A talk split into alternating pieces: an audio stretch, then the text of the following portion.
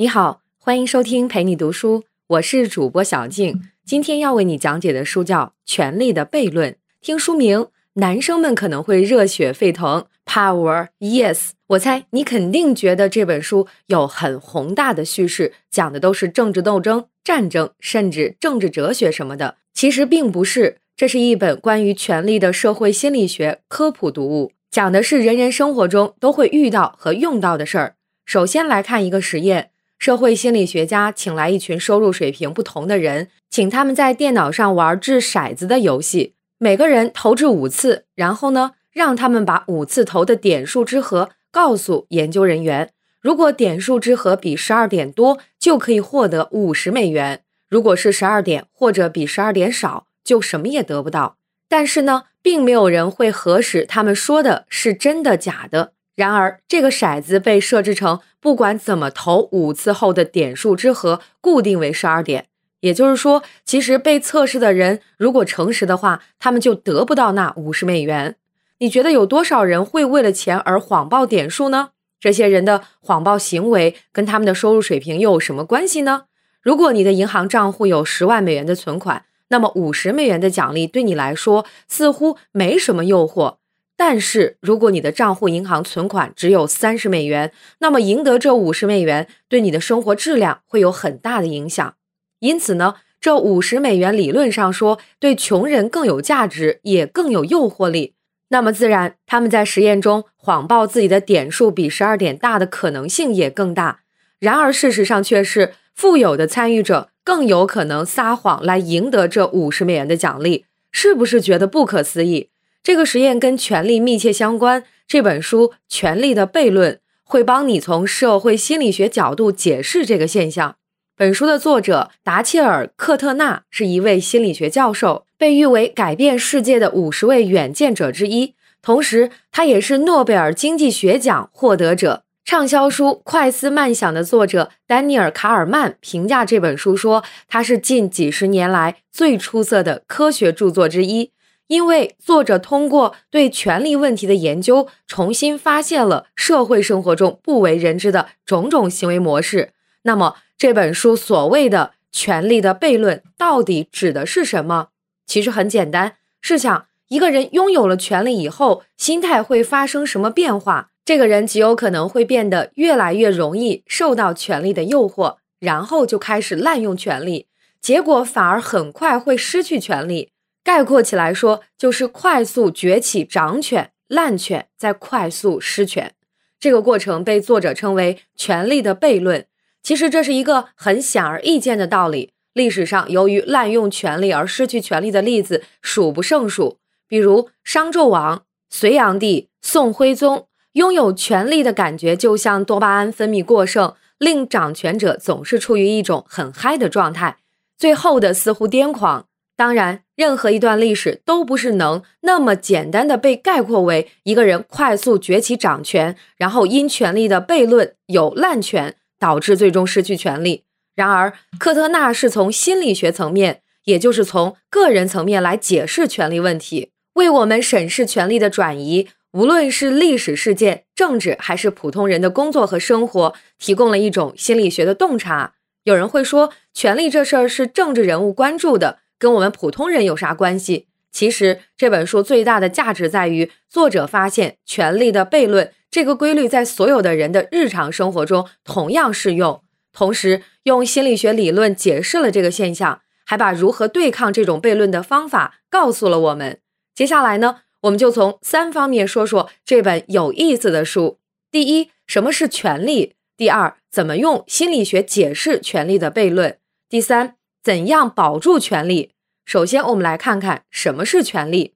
说起历史上关于权力的理论，做出最有影响力、最惊世骇俗的解读的，当属马基亚维利了。他是文艺复兴时期的一位政治家、思想家。他的代表作《君主论》成书于一五三二年，对学术界和政界造成的影响极其深远。可以说，在现代军事与政治方面，历史上没有任何一部作品。比《君主论》更有影响力。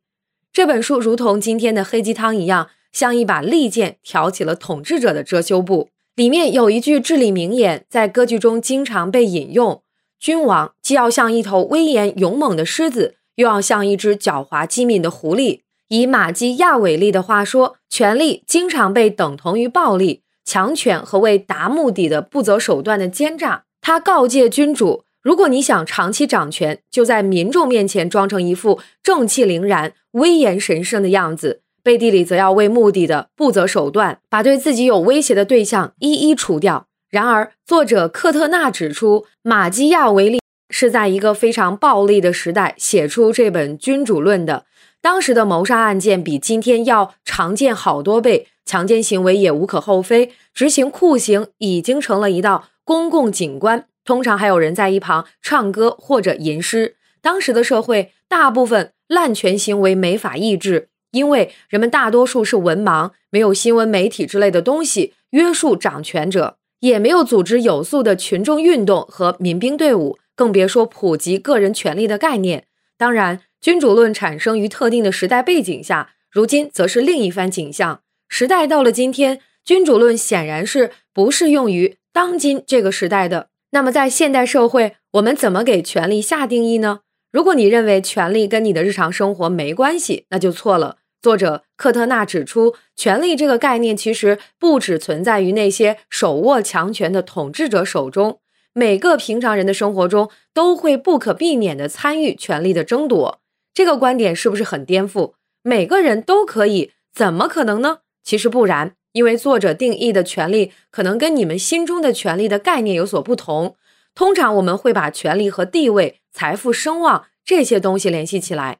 然而，作者克特纳说，权力指的是改变他人状态，对周围的事物和关系造成影响的一种能力。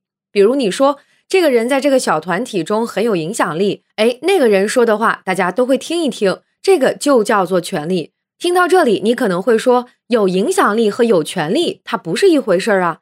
然而，克特纳指出，影响力和权力之间的差异并没有你想象中的那么大。这些其实都是权力在不同时代的不同表达形式而已。以前的社会等级分化不仅明确，而且正当，如同神兽完全一样。贵族天生就是贵族，和平民是不一样的。所以，权力作为一种表达形式，它可以更精确、更高效地完成目标，而不用担心会被别人质疑。而如今的社会则不同了，现在提倡人人平等的观念，信息也透明开放很多。你没点人格魅力，没点真东西，别人凭啥听你的？回想一下，你身边那些比较有影响力或者在某些方面比较权威的人，他们要不是有一定的专业实力，有一种特别的人格魅力，要不就是情商很高，有一定的社交技巧和领导力。回顾一下历史上的那些明君或领袖，他们通常都具有一种人格特征，放到今天就是影响力。因此。古代的权力和今天的影响力，这些都是互通的，是不同的表现形式而已。古代君王拥有的权力暴力，带有强制的属性；现在社会中的权力更加温和，说白了更像是一种技术活儿。以上我们解释了权力的概念。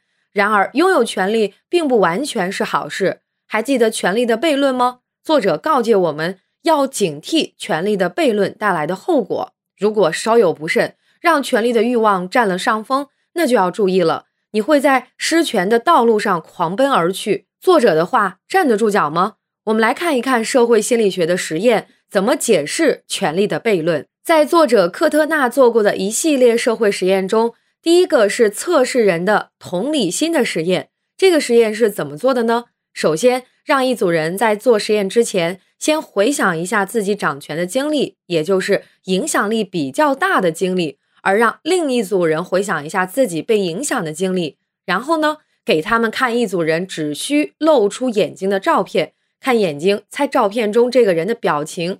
通常有百分之七十的人能全部答对。仍然在做这个测试的时候，回想自己掌权经历的那一组人，正确率明显低于常人。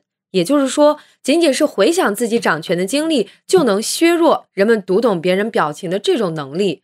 权力削弱的另一种能力是设身处地的看待问题的能力。作者克特纳依旧对两组回想不同经历的人进行了实验，分别让他们在自己的脑门上写一个让对面看的人看得出来的字母 E，也就是反的协议。结果显示，回想被别人影响的经历的人，可以轻松地站在别人的角度写出字母来。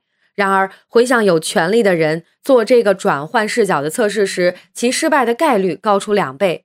除了同理心，权力还会削弱人的哪些能力呢？道德感。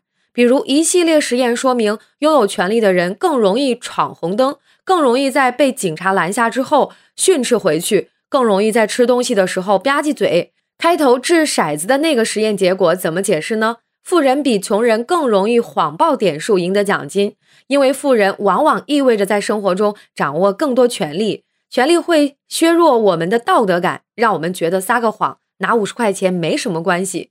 另外，吃饭、做爱、开车、讲话的时候，权力会让我们变得更加冲动，不考虑自身行为对别人的影响。作者做了一系列实验后得出的结果都指明。权力以及掌权的状态会消磨人的同理心和道德情操，让人变得自私自利，而且容易冲动。而同理心和道德情操正是一个人掌握权力所必须的。作者说，权力是平时社会中许多问题的症结所在。如果我们不关注别人的感受，待人的时候粗鲁无礼，讲话的时候经常贬损别人，那我们可能已经输给权力的悖论了。就如自由主义大师艾顿公爵所说的：“权力会导致腐败，绝对权力会导致绝对腐败一样。要想不被权力的悖论打败，我们应该怎么做呢？”这本书也给我们提供了一些方法。首先，我们看看如何获取权力。在对别人施加影响力的这个事儿上，克特纳指出，用委婉的手段来引导他人，要比用强硬的手段更容易成功。最近的一项研究对东帝汶及苏联各成员国在一九零零年到二零一六年间的三百二十三次反对运动做了深入分析，其中一部分运动采取暴力战略，比如轰炸、暗杀、斩首、拷打、杀戮平民等等；另一部分采取非暴力战略，比如游行示威、夜守监视、请愿、联合抵制。调查显示，非暴力运动成规的几率为百分之五十三。而暴力运动仅为百分之二十六，高出整整一倍。其实仔细想想，在当今社会，人们只有在权力被削弱的时候才会诉诸武力。在职场上的人有些喜欢耍阴险的手段，但是这种做法不正说明他们的权力和影响力尚不及普通人吗？在生活中也是这样。谈恋爱的时候，更容易用强制的方式对待另一半，男性或女性，往往是在社会中没有影响力的人，就是俗话说的，在外面吃了扁，却把火往爱他的人那里撒的那种人。情感类节目的嘉宾往往还有神补刀，这种男人或者女人是最窝囊的。同样的，在校园中，总会有嚣张跋扈、欺负弱小的学生。但他们显得也是同学眼中最没地位、最不受尊重、最没有影响力的人。大国之间博弈也是如此。孙子就曾经说过：“上兵伐谋，其次伐交，其次伐兵，其下攻城。”什么意思呢？意思就是说，上等的军事行动是用谋略挫败敌方的战略意图，其次就是用外交战胜敌人，再次就是用武力击败敌人。最下之策是攻打敌人的城池，多么言简意赅的一句话！所以以后大家还会叫嚣着“最近小日本不听话，揍啊”之类的话吗？在今天的社会中，强制性手段更可能让人们失去权力，而不是掌权。因此，寻求强制性不那么强的影响力，才是如今拥有权力的真正体现。那么，这样的权利要怎么获得呢？按照传统的权力观念来说，一个人要想获得权力，就要用尽手段和力量，靠诡计和威吓来破坏、震撼对手，从而上位。然而，如今在日常生活中，这样的方法行不通了。科特纳和他的实验室成员通过大量实验证明，权力并不是抢夺过来，而是他人赋予我们的。当我们有很强的同理心，又很会为他人着想，并且足够外向，且有很强的沟通能力的时候，别人就会赋予我们权力。科特纳和他的实验室成员在各个美国大学的学生社团中做了很多日常生活中的自然状态实验。这个时期的学生，大家在学校的条件都是差不多的：十平米左右的房间，共用一个地址，吃一样的食堂饭菜。每个人的生活环境、生活方式和居住条件等方面的阶级差异相差无几。作者科特纳问每个学生，其他学生分别有多少权利，谁的权利最大，谁的权利最小，连带着做了五大性格测试，也就是目前社会心理学中评价人格最权威的心理学模型。然后隔一段时间再做一次调查，看看有什么变化。这个过程反复了几次，科特纳发现五大人格中的反向、亲和、尽责、情绪稳定以及开放都会影响学生的影响力。其中影响最大的是外向，也就是说，外向的亲和力强的、负责任的情绪稳定且善于接受别人的想法的人，更能在人际关系中占据主导的地位。更重要的是，如果一个人对你的评价高又信任你，还希望你能影响他、带领他，那么你对他的影响力就非常强了。同时，也说明你在这段关系中拥有的权利更大。在群体的人际关系中也是一样。在集体中，这些东西最终都会归到一个因素中，那就是集体利益。如果一个人的行为甚至是德行对于一个集体有益处，那么别人对他的评价、对他的信任程度，甚至是希望被他影响的意愿都会增强。而这些东西都是获得权利的必要条件。也就是说，如果你为集体带来的好处带来的发展，不仅大家对你的评价会更高，对你的信任程度会更高。还会希望你来带领他们，这就是权力的富裕。但是，一个人自私自利，只想着自己获利，却不考虑别人，也不考虑自己做事的后果，那他很快就会成为一个被别人排斥的人。因为大家跟他在一起相处的时候，没有任何收获，也不快乐。就比如在一个班级里面选班长的时候，大家通常会选那种为人正直、善良、说话有分量。即便学习并不十分优异，但是有很强的影响力的人来当班长，而不会选到处惹是生非、恃强凌弱或者净耍些手段的人来当一样。因此，要想获得权力，一定要学会为他人着想，站在他人的角度上看待问题。只有这样，别人才会选择跟着你，让你带领他们，让你影响他们。那么，一个人能实现掌权，能拥有权力，还远远不够。他还要能保住权力才行。然而，这恰恰是最难的一点，也是打败权力的悖论的关键点。拥有权力的人通常有两条路可以走：一条是滥权之路，伴随着冲动和不道德的行为；而另一条则是行善之路，伴随着提高集体利益的行为。当然，我们都应该知道，要想长期掌权，该走哪条路，但是怎么走是个问题。科特纳在书中给出的答案是：持续关注他人需求，考虑自己的利益的同时，也考虑其他人的利益，也就是要设身处地的为他人着想，同时要真诚的和他人交流。这个做法其实很显而易见。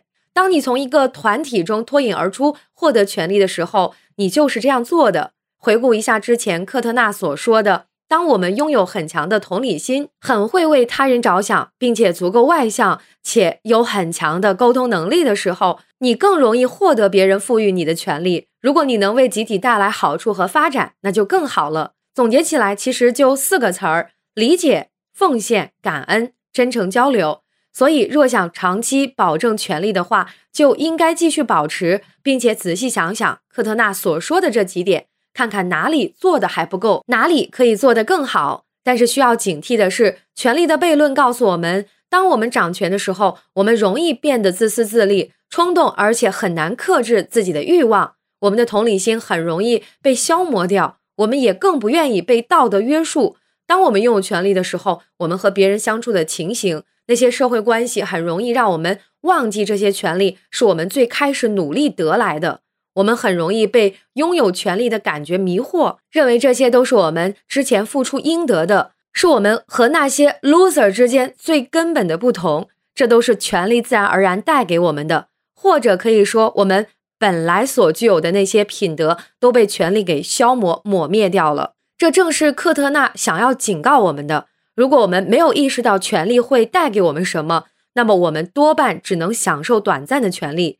一开始，权力会慢慢的积累，然后当我们充分感受到它的甜头以后，便一落千丈。所以，如果我们已经成为拥有权力的人的时候，最重要的不是学会继续保持，因为那些特质是我们在获得权力之前就学会的。最重要的是警惕权力的悖论带来的坏消息。我们要充分意识到，并且时刻关注权力带来的对同理心的削弱和对道德感的消磨。好了，我们来总结一下这本书告诉我们什么是权力的悖论，也就是当我们拥有权力的时候，我们会因为权力的侵蚀走上崛起、掌权滥权在快速失权的道路。而权力这个概念，并不像我们想象中的那么遥远。它其实是我们在平时生活中跟每个人交流和接触的时候都会遇到用到的东西，也就是影响别人的能力。至于如何获得权力，科特纳告诉我们：当我们学会为他人着想，足够外向、亲和力强，且有很强的沟通能力的时候，别人更容易赋予我们权力。在得到了权力以后，一定要学会对抗权力的悖论，努力不让权力消磨我们的同理心和道德感。继续关注别人的需求，懂得感恩，真诚交流，这样保持下去，我们自然而然的就能更长久的拥有权利了。以上就是今天的全部内容，感谢关注，陪你读书，欢迎点赞分享，同时可以打开旁边的小铃铛，陪你读书的更新会第一时间提醒你。我是主播小静，我们下期再会。